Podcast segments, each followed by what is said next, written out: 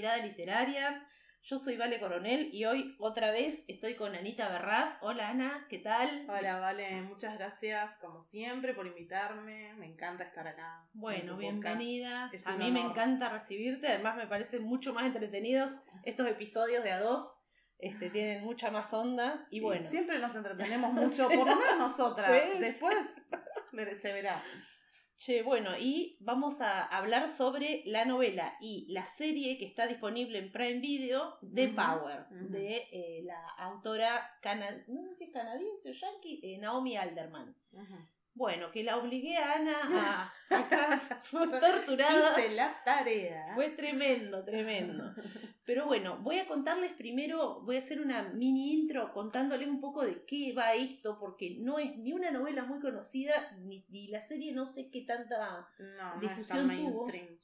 Yo la, le di un poco de, digamos, de publicidad por historias, pero bueno, porque ya sabía que íbamos a hacer este episodio, pero bueno, The Power, bueno, como dije, es una novela que la escribió Naomi Alderman y muy importante, lo primero que van a leer o ver o escuchar cuando lean algo de esta novela es que la amadrinó Margaret Atwood.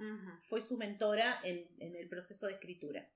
Yo me enteré de la existencia de este libro porque sigo en redes a una librería feminista, que creo que se llama así, librería feminista. Y me encantó la portada, que después la voy a poner en, el feed de Instagram, que es una mano así con electricidad, está muy buena. El libro, eh, de hecho, tiene el título en inglés de Power, no, no está traducido. Y bueno, la premisa es recontra interesante. De un día para el otro, una porción de mujeres adolescentes y eventualmente todas las mujeres desarrollan la capacidad de emitir electricidad con sus manos. Esto se empieza a hacer público, se les hacen estudios a las mujeres y se descubre que lo que tienen es una especie de ovillo situado en la clavícula, que es un nuevo órgano que siempre estuvo, que digamos las mujeres siempre tuvieron, pero como dormido, y que de hecho se asimila a algo que existe en la naturaleza que está en las anguilas, las anguilas eléctricas. Bueno, yo entendí algo distinto de esto. Sí, de la Del, del órgano. Yo entendí que era una mutación, que no es que había estado siempre. Ah, en el libro está siempre. Ah, perfecto. Como que siempre habíamos tenido eso como un órgano dormido. Que yo, yo flashé X-Men. O sea, ah. X-Woman sería en este caso. No, no. Dije, a mí me pareció re loco cuando, bueno, cuando fui madre, que empezás a leer cosas y viste, biológicas por ahí, me, pareció, no, no lo dice en ninguna parte del libro, pero a mí me hizo acordar algo, que es que las mamas son como órganos dormidos en realidad. Hasta que vos no amamantás, el órgano no cumplió su función. Claro. Tenés la prolactina, que siempre la tenés, pero si vos no amamantás, no, como que dije, ay, mira, eh, me hizo acordar a eso y después la placenta, que también me pareció re loco, que es un órgano. Es un órgano. Sí, Total. yo dije, wow, qué loco todo esto. como que un órgano temporario, es como, wow, alguien. Así que bueno, como que por ahí algo por ahí hay. Y mucho hablan del tema de las anguilas y de cómo, en el libro, ¿no? De cómo la anguila también usa ese poder, esa electricidad para. Claro, es como una analogía dentro de la naturaleza. Sí. Bueno, y viene mucho por lo biológico, que ya vamos a hablar de eso. a mí me incomoda un poco tanta biología. Pero bueno. Y tiene su cosa. Pero bueno, lo concreto es que este, al tener más poder físico, eh, eso sobrepasa la fuerza de los hombres y hace que la mujer ya no sea el sexo débil, claro, sino que pasen a ser ellas de a poco las que tienen el monopolio de esta fuerza física. Em, y bueno, el libro te va a ir contando de qué manera esto cambió el mundo y la sociedad. En el libro hay algo que no lo vi en la serie que te dice, faltan 10 años. Después lees un poquito más, faltan 9 años. Ah, va como. Va como en un, un countdown. Una cosa ¿Qué mierda va a pasar? Claro, explota, ¿qué, qué explota? Claro, algo tremendo va a suceder, ¿viste? Bueno, la novela es coral, que es contada a través de cuatro personajes, que esto la serie también. Ali, que es una chica huérfana que sufrió abusos del sistema del servicio social tema foster home, todo eso. La, em, Margot, bueno, eh, Ali va a representar, bueno, después lo vamos a hablar. Después, playamos. Eh, Margot, que es una mujer haciendo política, Roxy, que es la hija de un capo delictivo de Londres, em, y Tunde, que es el único personaje masculino, que es un chico africano periodista, que es el primero en captar imágenes de este fenómeno y como que eh, se dedica a viajar por el mundo eh, para documentar la evolución de este poder. En el caso eh, de Tunde, como que va a haber eh, capítulos que son como cuentos, porque son como las crónicas, digamos, voy a Arabia Saudita y muestre, cuento esto, voy a tal otro lado y es como que, viste, él va registrando lo global, digamos. Está... Y bueno, después también tenemos el tema de la hija de Margot, que se llama Jocelyn, que en el caso de, de la novela es como que el poder de ella no funciona bien, es como una discapacitada. Claro, un eh, poco no sé hacen alusión a como que no lo tiene bien desarrollado, como que ella lo tiene pero no, no, lo, no lo puede potenciar. Claro. Porque, viste, es como eh, a, cada una de las, de las chicas que les empieza a pasar, al principio es como que carajo di una patada, parece como ese efecto, y después empieza a ser como cada vez más fuerte o cada vez la, la potestad de cada una de poder controlar ese poder y usarlo a su voluntad, porque no es que es algo que de golpe, pero al principio empieza a me decir. Y como que es cierto, esta chica la muestran como diciendo, mm, vos no no lo sabes usar, no, no, no, lo tenés bien En el libro es como que por momentos tiene mucho poder y por momentos eh, nada, como que no tiene energía, como si se le claro. gastaran las pilas, digamos. Claro. Bueno, de, de, este, de esta novela se hace, eh, estoy haciendo obviamente la eh, sinopsis sin spoilers, hacia dónde va este, faltan nueve años, faltan ocho, faltan seis, deriva en algo, hay todo un cambio a nivel mundial político, de todo, de todo tipo, religioso, de todo tipo, em, que obviamente va increciendo, increciendo, increciendo, y nada, eh, Prime Video hizo la serie que por ahora tiene nueve episodios, estuvieron disponibles desde febrero más o menos, lo fueron cargando de poquito. Sí. Eh, no, no, abarca todo el libro, abarca... Es como, es una primera temporada por ahora que terminó. Sí, eh, en el libro es más o menos, en páginas es como un tercio. y em, bueno, el elenco es variado, pero conocidos, conocidos tenemos nada más que dos actores, que son Tony Colette, que hace de Margo, y John Leguizamo, que hace del marido del marido. O sea, es el matrimonio, son las estrellas, sí, Sí, sí, pero después las chicas es como son sus primeros roles eh, importantes en televisión. Bueno, la, la hija es Moana. Literalmente. ¿En serio? Sí. ¿Qué hace la voz de Moana? Es, claro, la actriz ah, que. Jocelyn, la que hace Jocelyn. Exacto. Ah. Ella es este de origen indonesio, o no sé, de esa zona. Y fue, era más nena, obviamente, y fue la actriz y cantante en la película Moana, y ahora pareciera como le van a hacer.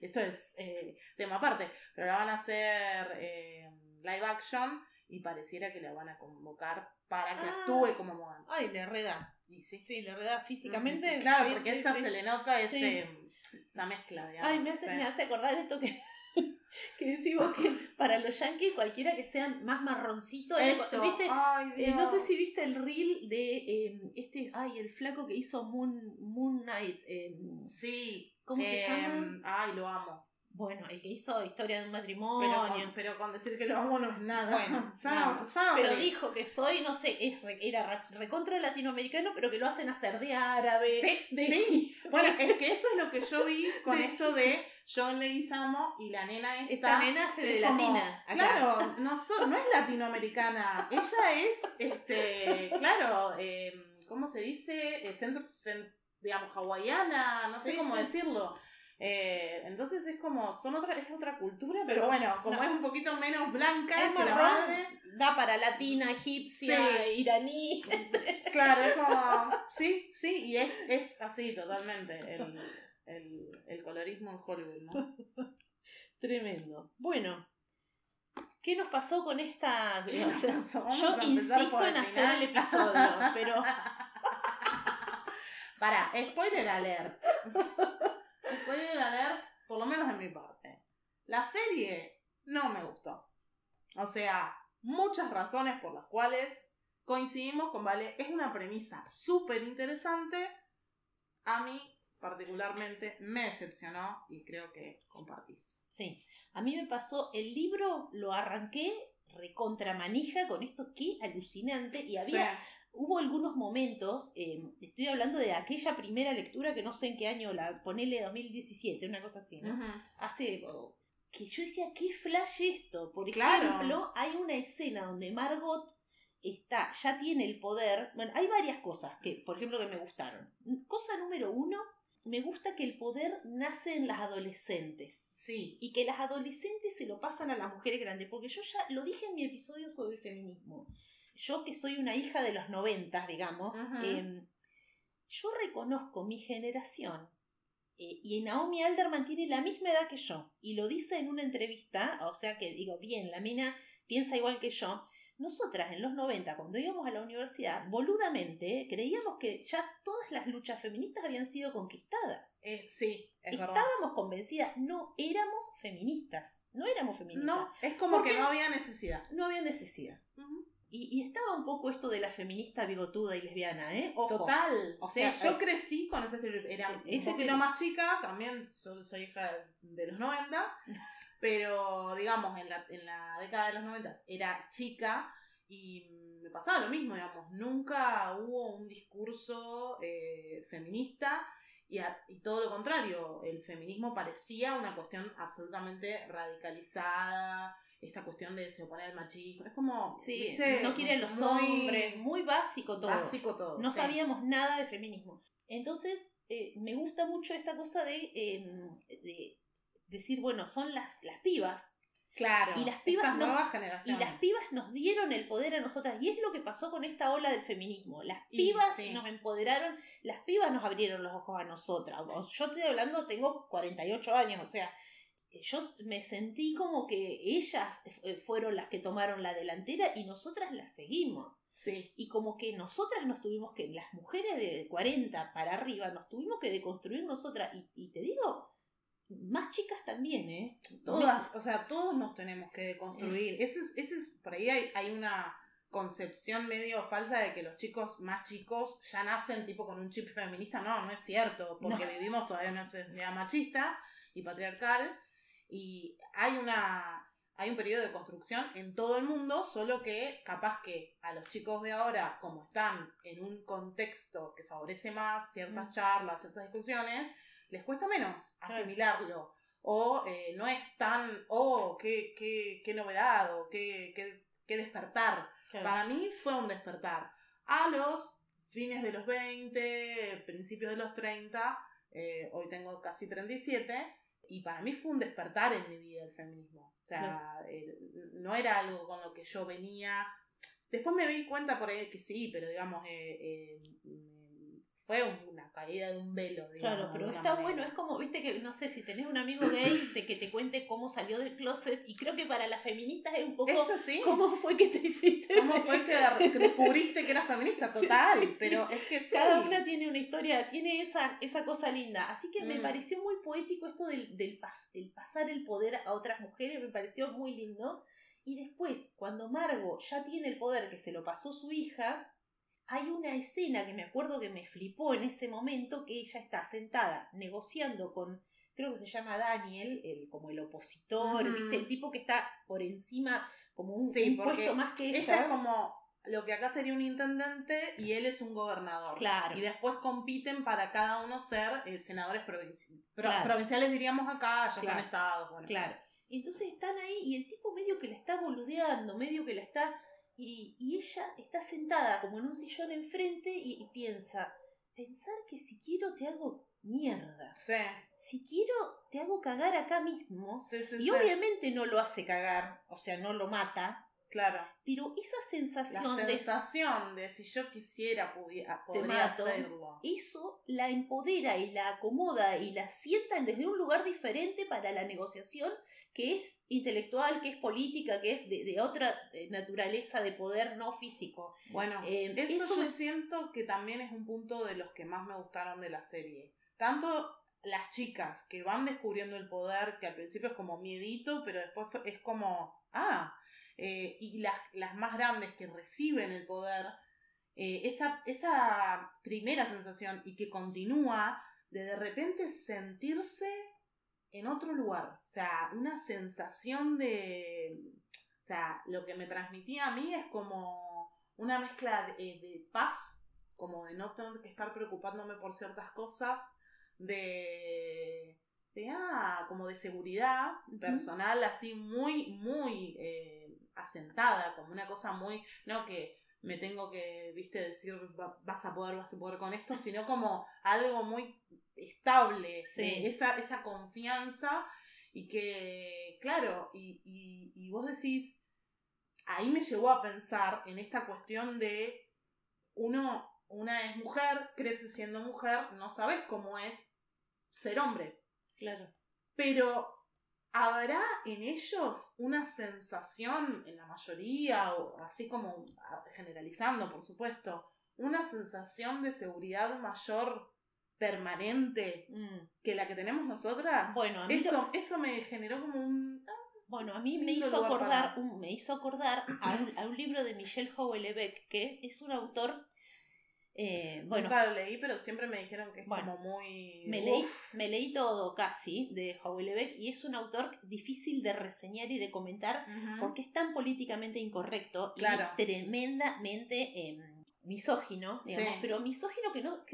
son cosas que le pone a sus personajes y no sabes si es él, si es el personaje, es como que entras en una cosa. Y en, una, en una novela, una de las más nuevitas que leí, se llama Serotonina, él eh, tiene una novia japonesa, mm. muy bonita, una piba con mucha plata, y se la quiere sacar de encima. No se la banca más a la japonesa. Y además descubrió que la japonesa había estado cogiendo con todo el mundo, lo había recagado, qué sé yo, entonces como que se la quiere sacar de encima y en un momento él piensa, ay, ¿cuánto pesa esta, la ponja esta? ¿40 kilos? Si yo la agarro y la tiro por esa ventana, estamos en el piso 18, listo, cagó fuego. O sea, sería tan fácil porque no pesa nada, no pesa nada la pelotuda. La agarro y la tiro por la ventana. Pero era una cosa que vos decías eh, con un, eh, un psicópata, ¿no? Sí. Eh, Igualmente estaría bueno avisarle a Julebeck que Suar lo hizo primero en un novio para mi mujer. O sea, es prácticamente la misma premisa. Estaría como, ¿no? Los que leen Julebeck que digan, yo, yo pensaba. Mira Suar pero como que, y, y, de hecho Houellebecq ha hecho algunas declaraciones, dice, las feministas son unas pelotudas por no leerme a mí, porque los hombres, dice, los hombres se hacen los que son aliados y les mienten. Los hombres piensan como pienso yo, me tendrían que leer a mí para saber cómo piensa un hombre todo el tiempo. Así somos. Entonces, eh, yo, o sea, unía, claro. unía, este libro, eh, e, esta escena con estas declaraciones del Houellebecq real mm. y pensaba, bueno, es que capaz que el hombre se siente así todo el tiempo. Exacto. Con esa eh, Al menos yo creo que es lo que te dan a entender. Por lo menos en esta cuestión además muy em, es como el poder y la política son las cosas eh, que más asociamos, digamos, la política la asociamos al poder inmediatamente en nuestra mente y es, esta cuestión del el tire y afloje político, la misoginia en la política y qué sé yo, es como algo muy, digamos, fundamental en, la visión feminista. Y en la relación que hay entre estos dos antagonistas, pareciera ser que él es un tipo bastante cínico o del mm. todo, y que y por eso cuando ella recibe el poder y esa escena que vos relatás, es como, mirá, yo en realidad, sin que vos lo sepas, estoy a tu nivel, a tu nivel de, poder, de poder, porque ese es el tema. Y bueno, en algún momento, si yo quisiera, porque ese si yo quisiera creo que justamente es una, es una hipótesis que te puede tranquilizar mucho. Decir, vos no necesariamente vas a usar un poder de este estilo. Es decir, eh, eh no necesariamente la agarra y la tira por el 18 piso a la mujer, digamos. La mayoría de la gente no lo hace. Pero eh, existe la noción de tener ese poder. Entonces ahí es donde yo digo, ¿habrá una calma mayor en los varones por el solo hecho de saber que pueden hacer determinadas cosas que nosotras no, así generalizando, ¿eh? Sí, sí, sí, generalizando. Eh, y la verdad que eso me pareció eh, de lo más interesante de esto. Y bueno, yo te digo, desde el primer momento eh, volé en X-Men. O sea, para mí esto era, es una mutación. Yo sentí, pero además porque, porque yo dije, claro, esto que lo, que lo comparan mucho con el tema de toda la teoría evolutiva y la supervivencia del más fuerte. Entonces es, para mí lo que me hizo clic y me cerró en la cabeza es la hipótesis de la mujer es, si bien la misma especie, digamos, humana, dentro de la especie humana ha tenido que tolerar tanto tiempo la, eh, digamos, la subyugación, ¿está bien dicho? Sí, sí, está bien. Ah, bueno. Ser eh, exacto. que en algún momento de la historia de la humanidad y de la evolución humana surge este poder para equiparar. Es eso. Y ahí yo digo, ahí es, por eso digo volé en X-Men, porque dije, es una mutación, eh, digamos que en teoría, o por lo menos desde donde lo veía yo como premisa, podría equiparar las fuerzas. Es como decir, bueno, ya es tanta el nivel de, digamos, de, violencia que recibe. Exacto. Me hace acordar una película medio pedorra de Shyamalan, donde las plantas empiezan... Sí, sí, ¿cómo se llama? Señales, no, esa no señales. El fin del mundo, el, No sé, pero tal cual. Es, es como una respuesta de la biología, de la naturaleza eh, desde un lugar muy como, bueno, de, la, de la evolución y que tiene que ver como, sería como, mira, la ciencia le está dando la razón al feminismo o, o, la naturaleza en la tierra le está dando la razón A mí personalmente me incomodó mucho el tema biología, muy preeminente la biología en el planteo porque son las mujeres, o sea, gente con ovarios. Sí, gente con ovarios, porque es las mujeres y si no los intersexuales, a los que antes les decían hermafrodita, digamos, que tienen órganos sexuales. sí. Claro, XXI, que le, tienen órganos sexuales, digamos, de ambos este, géneros, pero fíjate que no están presentes las diversidades. No hay mujer trans que tenga este poder, ni, digamos, no hay. Eh, no, no tiene nada, es muy eh, afianzado en lo biológico. Eso por ahí me incomodó un poco. Eh, sí. Y vos sabés que eso, porque hablando, bueno, Ana me decía, yo no sé esta serie, qué sé yo, la podríamos relacionar con otras distopías que anticipo lo vamos a hacer, posiblemente en un episodio aparte. pero lo vamos a hacer de una. Pero lo que yo pensaba era que ahí otra vez reforzaba lo interesante de esta, porque vos eh, te vas a las distopías feministas y siempre vas a encontrar a las mujeres sometidas, subyugadas o amazonas. claro. Amazonas, ah, onda, no hay más hombres. claro, todas mujeres. Los dos extremos. Claro, entonces esto de la mujer ocupando el lugar del poder, la mujer siendo la que somete, esto me parecía eh, bastante interesante hasta que me acordé de una serie de HBO que se llama The Nevers. Sí. Bueno, en The Nevers pasa esto, y, y ¿por qué me acordé? Por el tema de las diversidades, porque en The Nevers sí es bien X-Men, es, cae como una lluvia tipo Eternauta, y acto seguido todas las mujeres y diversidades. Claro, y ahí vas como más a minoría en general. Claro, tienen poderes y cada una tiene su poder, que está re bueno porque por ahí eh, tiene que ver con tu forma de ser, con poderes que vos ya tenías tal vez. Claro, pero llevados a un. No todas el mismo poder, sino, claro, no sé, una que. interesante. Claro, una que era muy inteligente se vuelve una, una inventora genial de, de cosas. este Claro. La, otra que no sé. Bueno, eh, viste me, acordé un poco de esa por el tema de la mujer eh, obteniendo poderes y, y, pero me parecía eso como mucho más inclusivo de Never claro porque esto es como un discurso medio terfiano no como esta cosa de eh, mujer biológica varón biológico eh, órgano en el cuerpo de mujer biológica y si bien hay unos intentos de hacer cruces porque por ejemplo el varón este chico que se auto-identifica chico, pero tiene el poder por ser XXI. O em, eh, en, el, en, otra de las historias, que no me acuerdo, la chica la chica que delira en Dios. Eh, Ali. Eh, Madre Eva. Que tiene una, una de las monjas que es trans y ella en un momento le pasa el poder también. O sea que sería un momento de... Ah acá yo ahí dije, ah, o sea que no es solo mujer eh, biológica. Ahí se puso como un ah. poco, por lo menos en la serie. Ah, en la serie. Bueno, yo en la em, serie eh, dicen porque yo venía también con esa misma mirada, tipo, claro, un varón varón, eh, digamos biológicamente varón, nunca podría recibir el poder, pero en este caso sí lo hacen. Claro, en bueno. momentos. Bueno, decían que en la serie tuvieron personas de distintas culturas, personas trans y personas del LGBTQ en la sala de guion. Así que puede ser que. Sí, claro, porque es, muy terf, si no. Es, como muy. La mujer es mujer por su biología. E, e, esto, lo que te choca a vos es lo que, eh, nos choca a los dos, a las dos, porque a mí también. Es este discurso, ¿no? Como mm. de. No, no, no, no. Acá eh, nosotras eh, defendemos a la mujer, o sea, eh, y vos decís, no, bueno, hay un montón de, de humanidad que está en una situación de, de falta de privilegios como nosotras.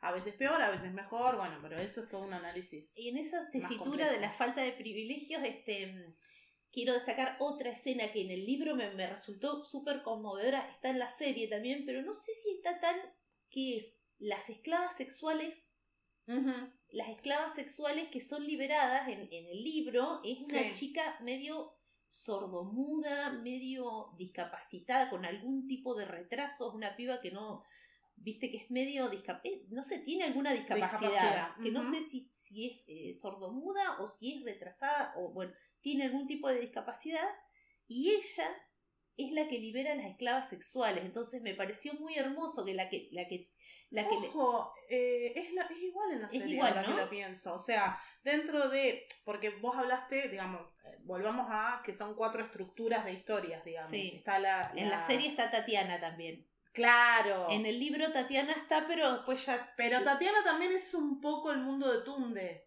Porque si Tunde no, no fuera a hacer sus viajes, como que vos medio que no te enterás de Totalmente. es Ucrania, ¿no? O un país similar. no, se llama Moldavia, que existe el país. Existe. sí, se llama, me fijé porque no sabía. Claro, es, Europa del Este. Parece Rusia al principio. Y vos decís, eh, ¿en qué hablan esta gente?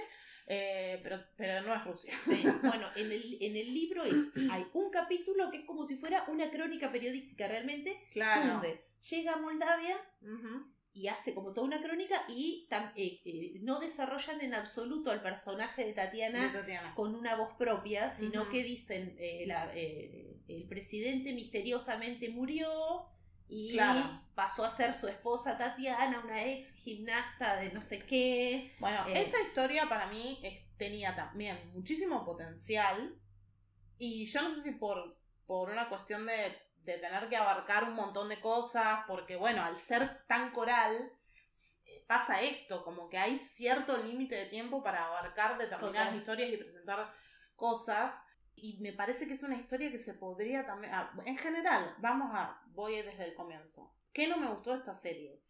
Nos parece a las dos una gran premisa y yo siento que no es bien utilizada, no es bien explorada y termina dando un mensaje que sinceramente para mí es un panfleto antifeminista. O sea, en el fondo, cualquiera que se sienta a ver la serie así como está, termina diciendo, ah, las feministas sí son reales, vamos a matar a todas las feministas. O sea, ¿me entendés? como si quisieran hacer un panfleto feminista, no lo lograron. Y ahí es donde digo, bueno, a ver, ¿por qué no?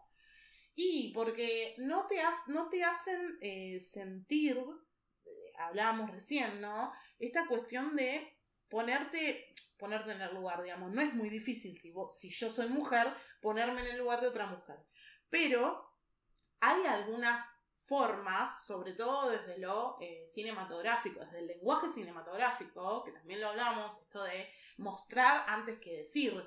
Porque a mí no me llega tanto si vos me decís, ay mamá, ahora me siento, la verdad es que no siento miedo al caminar por las calles, no te llega de la misma manera que si yo veo de, repente varias escenas en las cuales a las chicas adolescentes o a cualquier mujer de cualquier edad eh, les puede eh, llegar potencialmente a pasar algo en la calle, de la misma manera que en el caso de la política eh, yo ve, o sea, no es lo mismo que me muestres un montón de actitudes misóginas que ella tiene que tolerar a que ella las esté contando. Claro. ¿Entendés? Que esté diciendo, uh, este Daniel es un machirulo, tipo, pero con, mostrame algo. Claro, es como que ya al arrancar desde el momento en que obtienen el poder. Exacto. Te falta esa parte de, bueno, ¿y cómo veníamos? Que, el, digamos, el cómo veníamos podría se, da por, cómo estamos. se da por sabido, ¿no? Se da como por sabida la situación de la mujer. Pero no te, eh, te falta esa empatía con los personajes. Como que tenés que vos ir completando. Claro. Eh, en realidad hay, hay una idea,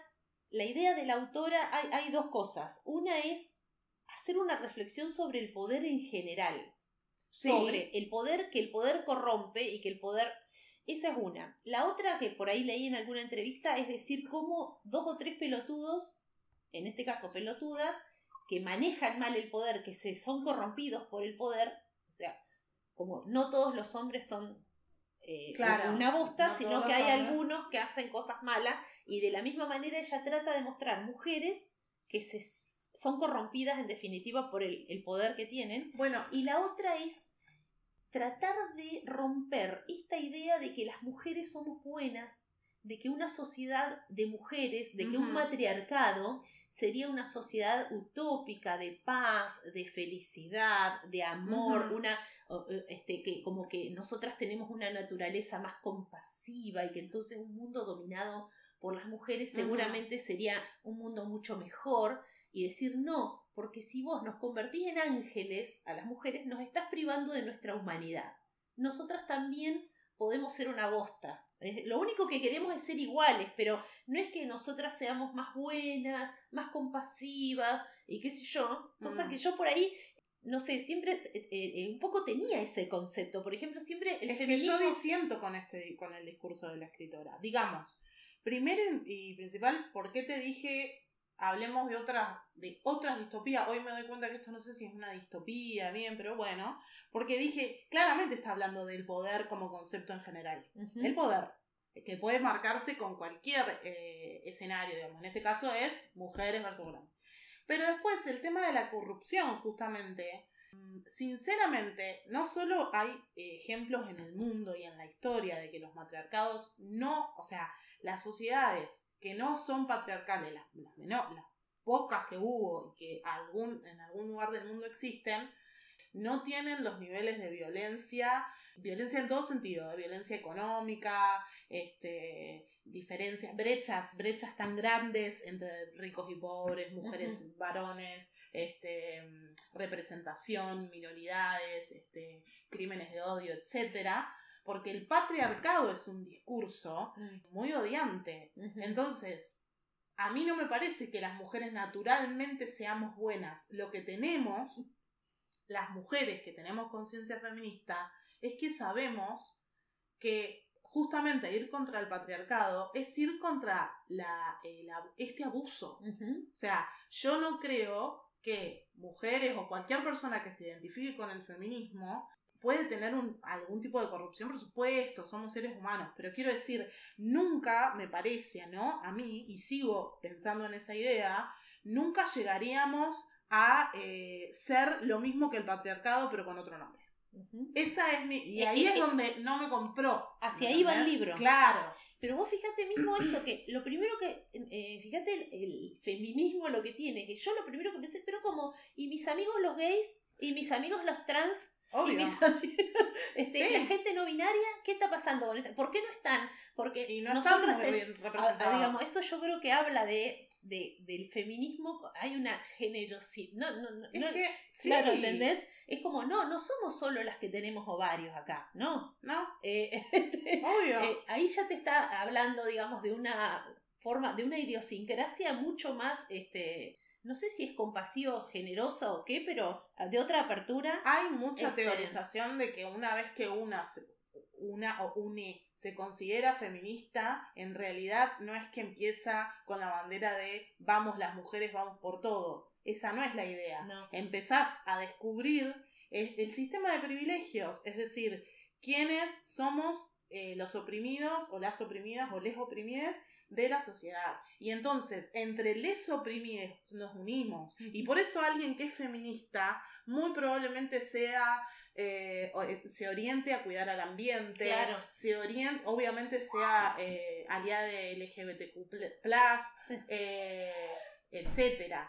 ¿Entendés? Entonces, ese es el, el, tema. Bueno, y en el libro también una cosa que tratan de hacer eh, es mostrar eh, violencias que sufren las mujeres hoy en el cuerpo de los hombres. Entonces, eh, algunas situaciones, yo por ejemplo en la segunda parte del libro, que en la serie todavía, yo, perdón, voy a spoiler, pero es una escenita nada más, ¿no?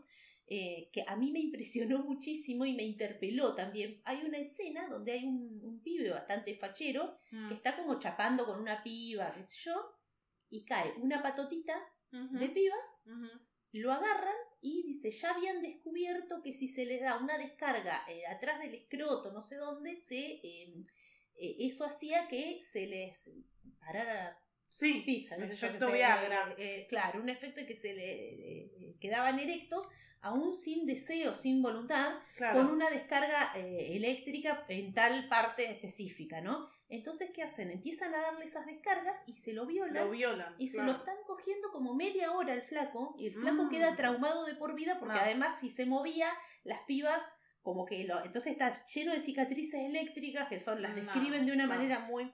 Em, entonces yo fue como, ay no, por favor, pobre pibe, qué terrible, qué terrible. Y después me fijo las estadísticas ¿Y a cuántas? Violan casi Jamás, siete. claro. O sea, o sea pero digo, obviamente. Hay, siete mil mujeres violadas. Es más difícil violar a un varón. Claro. No es que no pase. Pero a lo que voy es la, la idea, por ahí la, la, la intencionalidad es que vos te impresiones y digas qué horrible, qué horrible, y después te des cuenta de que hay siete mil mujeres violadas por año, según la Me estadística parece que No lo, o sea, no logra el cometido. Yo no creo que mostrando esto nadie vaya y diga, no, bueno, porque claro, esto es lo que vive la mujer. No, yo lo que siento es que termina mostrando una cuestión muy lineal, muy lineal de ah, el día que nos llega a nosotras el turno, venganza, hijo de puta, por todos estos milenios. Y no, no, o sea, creo que la mayoría de, de quienes somos feministas no vemos las cosas así. No. Es más, uno de los eslóganes es eh, agradezcan que exigimos justicia y no venganza. Porque verdaderamente es así, o sea, digamos, es, salvo que vos digas, bueno, eh, por ahí feministas muy extremistas, pero en definitiva me parece que plantear esta cosa de, y a ver si el patriarcado fueran todas mujeres, siento que es un análisis muy como vacío y, y que en definitiva termina ayudando al patriarcado, sin dudas termina siendo un panfleto muy machirulo. Tipo, bueno, ya, ya que va a ser así, sigamos como estamos. exacto. no, sí, sigamos dominando porque van a ser, mirá, nos van a matar a todos, nos van a violar como les pasa a ellos, y no, no es justo, no, y no es así. Es, eh, no. No, no, no, no estoy de acuerdo. Además, no, no queda claro esto que dice la, la lo dice, lo dice la escritora, pero en una entrevista, ¿no? Eh, dice, bueno, lo que pasa es que el poder corrompe y entonces capaz que cuatro o cinco personas que abusan del poder nos hacen quedar mal a todos. Como que en, esa, en esta hipótesis de ella, en esta sociedad matriarcal donde la mujer tiene el poder, van a ser algunas pocas las que abusan del poder y hacen quedar mal a todas. Bueno, pero es lo mismo que el discurso. No todos los hombres son algunos eh, desviados que nos hacen quedar mal a todos y que después vos ves también, como dijiste hoy, las estadísticas y decís, che, no, no son dos o tres que nos hacen quedar mal a todos. Son las estadísticas, existe el micromachismo, digamos, no todos van a cometer un femicidio, pero micromachismo, la verdad, hasta mm. las mujeres lo tenemos. Entonces es mm. como eso es, tomar conciencia de que no se trata de casos aislados, la típica, mm. ¿viste? Y bueno, y eso está por ahí, eso sí está por ahí en el libro, porque el libro es, eh, en esto muy parecido al cuento de la criada, la estructura arranca con, es un manuscrito mm. que le manda un hombre a su amiga mujer, Naomi, se llama, ¿no? Es una escritora, el tipo este es un historiador y mm. dice, bueno, como los libros de historia antropólogo, que está como siempre buscando el origen de la sociedad en la que viven, matriarcal.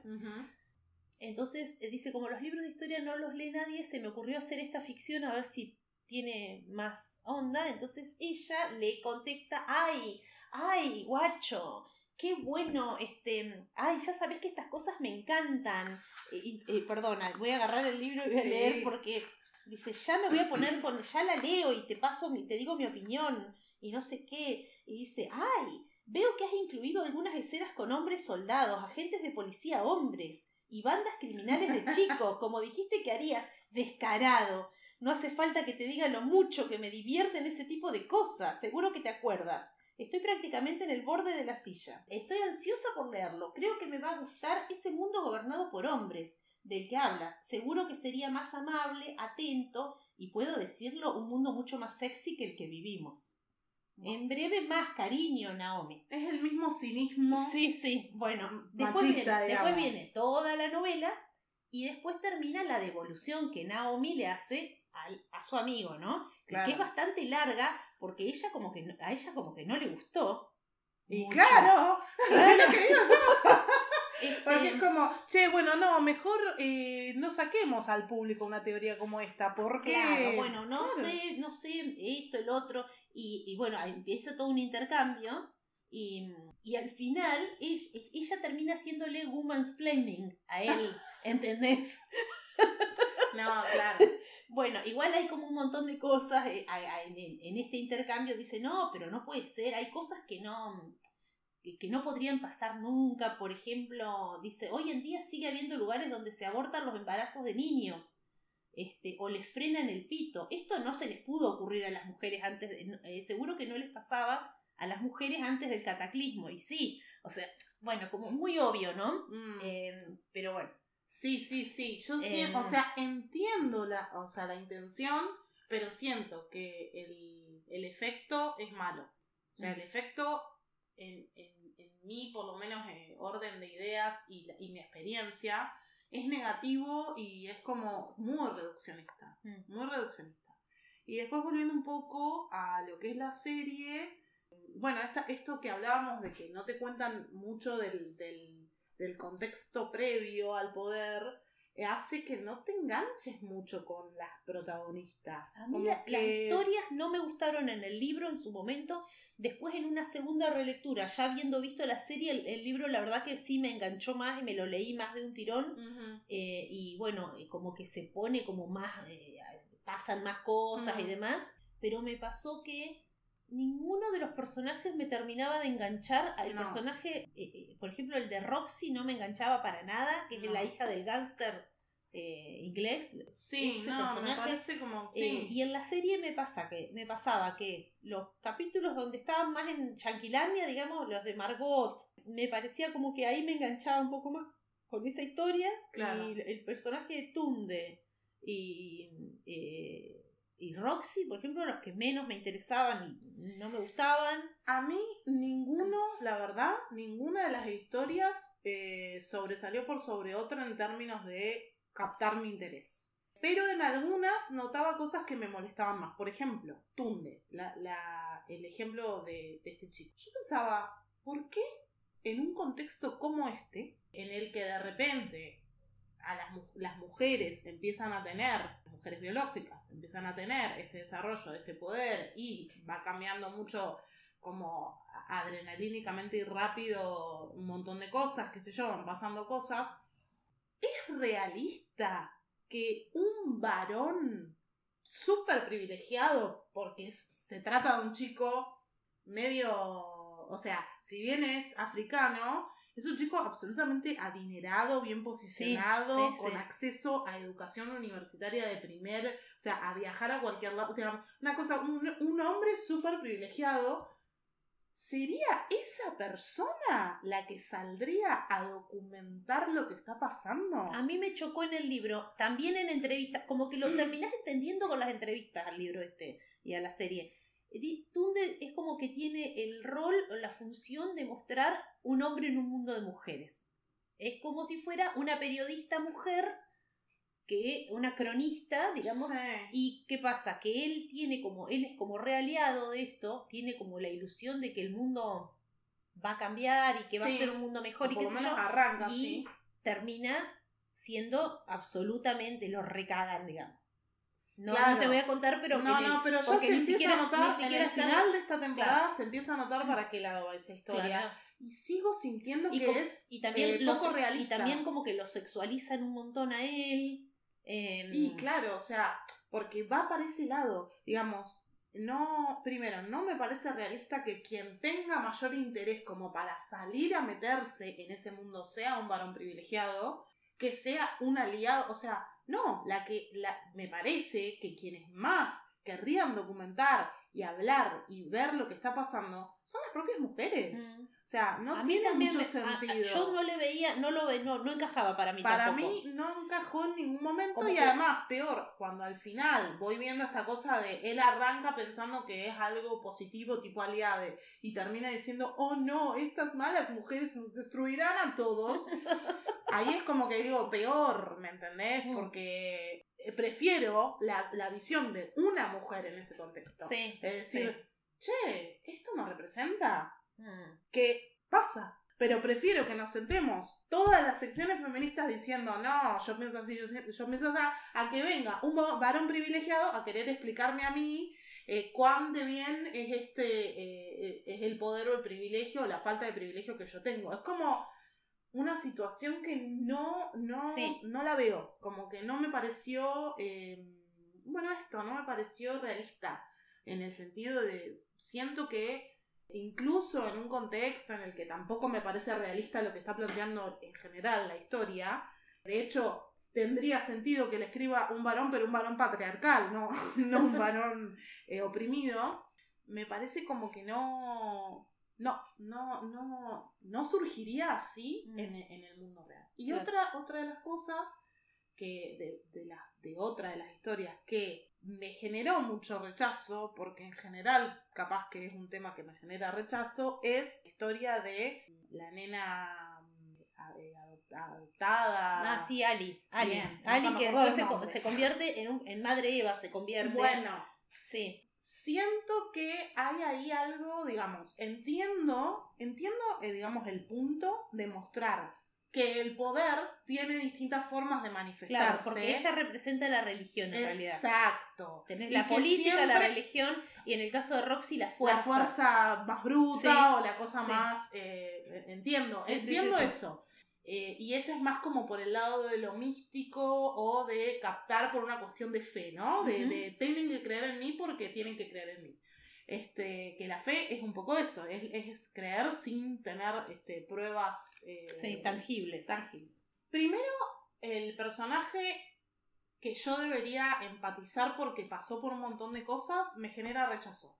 Siento que puede pasar por una cuestión de guion, por una cuestión de que la fuente del personaje es así, por una cuestión de la actriz, la verdad que no sé. No, no, es el personaje más turbio de la novela. Y como que mm, podría no haber sido así. Es muy turbia, es muy mala. Eso. Es muy calculadora. exacto. Eh, o sea, ella sabe que ella lo que tiene es un poder de manipular. Eso, manipuladora. sí, pero eh, eh, su poder a pequeña escala es como muy fino, el, control de su poder es muy, muy fino y le permite curar. Claro. Hacer sanaciones, es decir, le permite controlar el poder de otra. Sí, que también es algo ¿Viste esto de que le cura la epilepsia, le cura la epilepsia a una chica? Bueno, eh, tiene esta, esta cosa de que ella mm. como que percibe las conexiones eléctricas en el, en el otro mm. y, sabe dónde dar las descargas exactamente muy fino, muy, mm. muy de cirujano, digamos, lo que hace. Y bueno, y siempre, siempre está pensando esa voz en su cabeza, que es como una especie de Juana de Arco, digamos, pero del mal. Dios me está diciendo que vaya a la guerra. Claro.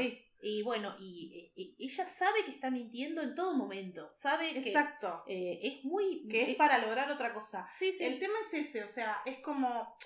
Incluso si vos la querés presentar como un personaje, digamos, que no genere empatía, cuando podría recontra generar empatía. O sea, una persona en ese contexto y que tuviera la habilidad de realmente manejar el poder de esa manera y fuera, que tuviera más bondad o, fuera más media, digamos, acciones malas y buenas como cualquier ser humano, tampoco es que queremos que sea Jesucristo, pero este que tome esa actitud mesiánica justamente sabiendo que no tiene con qué, o sea, que, que es todo a propósito para manipular y para dominar a la mayor cantidad de gente, bueno, a mí me genera mucho, rechazo porque obviamente siempre me genera mucho rechazo el juego eh, de poder que tiene que ver con la fe utilizada para dominar eh, a grupos de gente. Que me hizo acordar a, por ejemplo, eh, otras ficciones que lo vamos a ver en, en el otro bloque.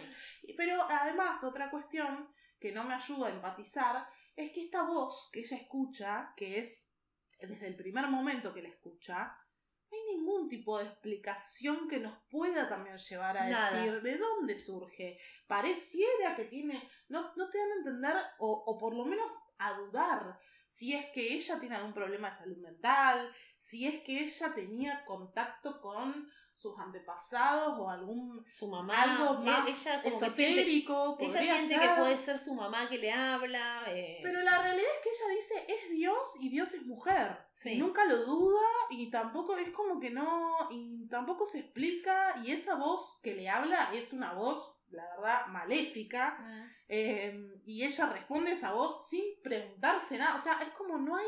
También, ahí hay como una cosa muy. Es así.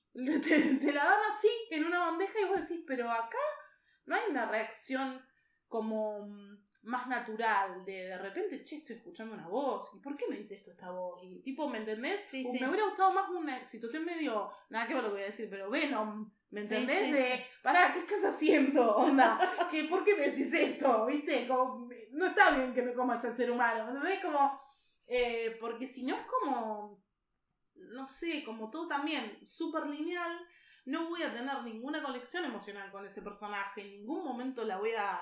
Sí. No voy a justificar nada de lo que hace, no tengo empatía, pero en nada.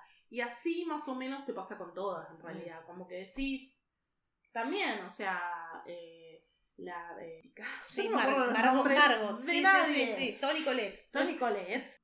Vos la ves y decís, copada, una política mujer que se hizo una carrera y que quiere justamente llegar a otro lugar de poder, literal, porque tiene una ideología de, de, inclusión, o progresista o lo que sea, pero tampoco tenés ningún diferencial con cualquier otra política del mm. mundo que más o menos sea así.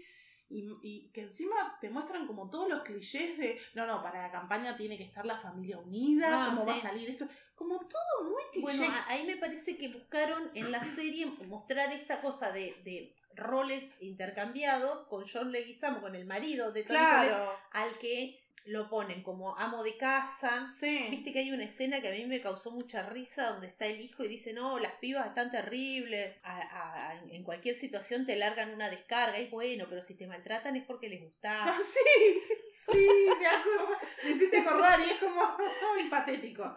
Es como una mamá de los 50 diciendo si te pega le gusta. Hay una parte donde va, él la acompaña a ella este, a una recaudación de fondos o algo así y va a hablar con el bartender o con la bartender, no me acuerdo, y le dice, no, yo acá solamente vine a, verme bonito y a quedarme callado la boca. Sí, sí. O sea, como muy eh, trazo grueso. Tal cual, una cosa de, reversionar, o sea, como y después invertir los roles, pero de una manera muy... Sí, trazo grueso, sí.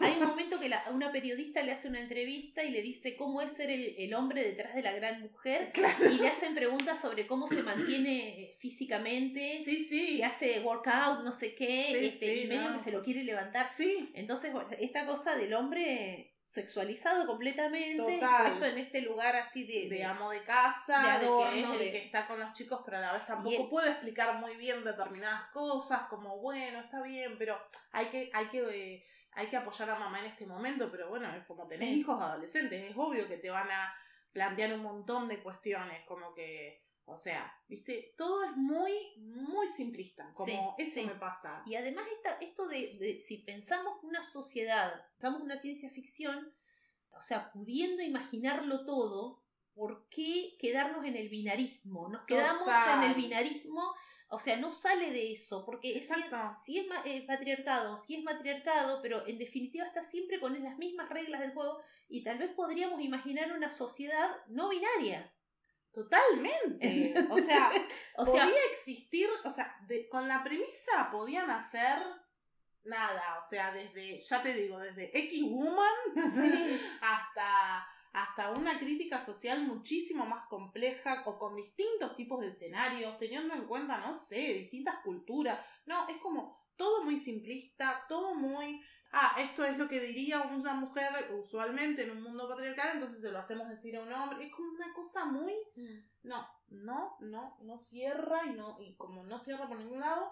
Y ya te digo, es como que a medida que la vas mirando, hasta me preocupa, porque yo digo, esto lo ve, lo va a ver gente adolescente y va a pensar que el feminismo es esto. Claro y lo puede interpretar para cualquier lado. O sea, pensar que el feminismo es esto y, ah, qué genial, me voy a vengar de todos los varones. O pensar que el feminismo es esto y, eh, oh no, por Dios, este, feminazis están todas locas y van a matar el todo a la gente. Entonces basta, basta de la ideología de género, ¿me entendés? Es como, no, no me gusta.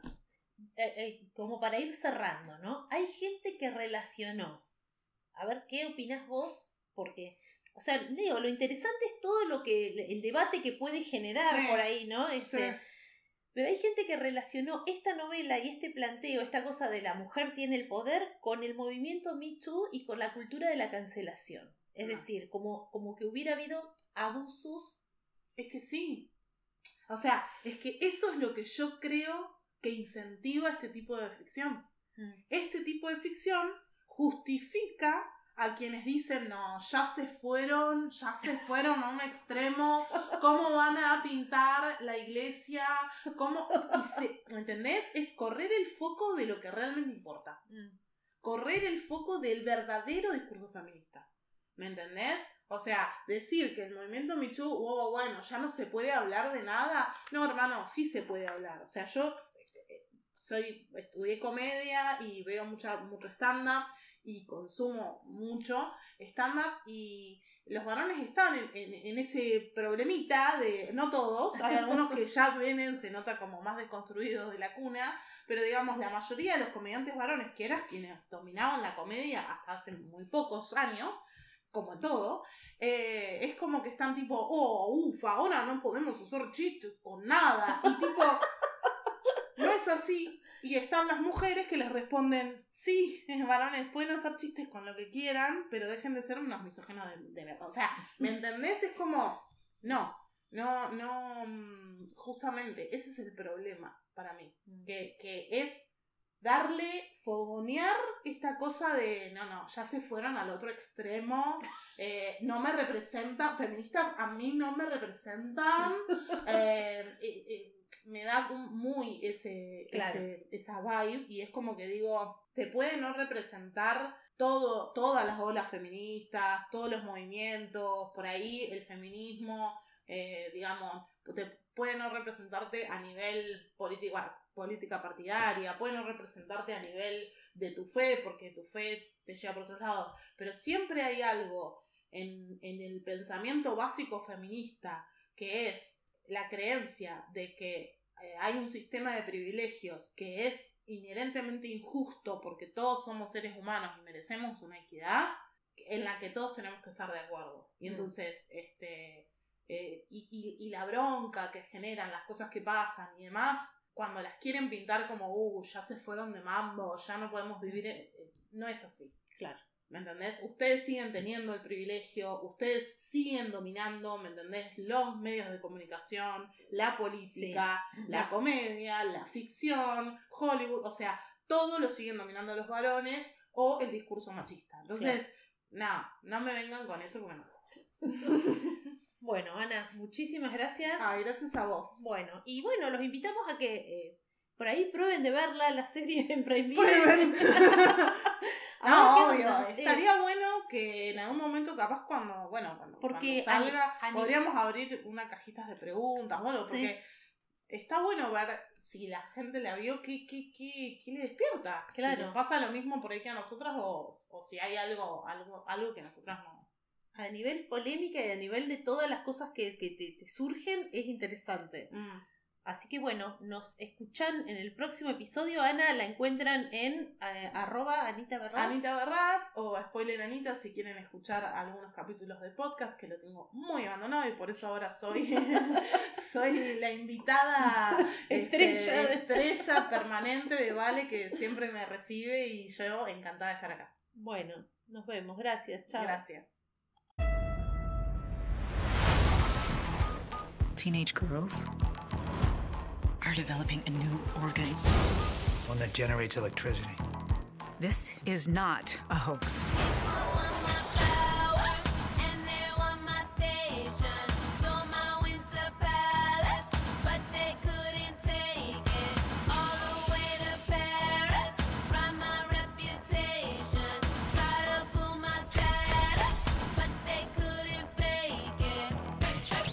This power is evolution.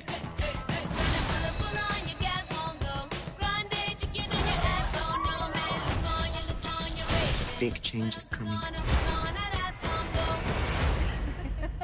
because I do.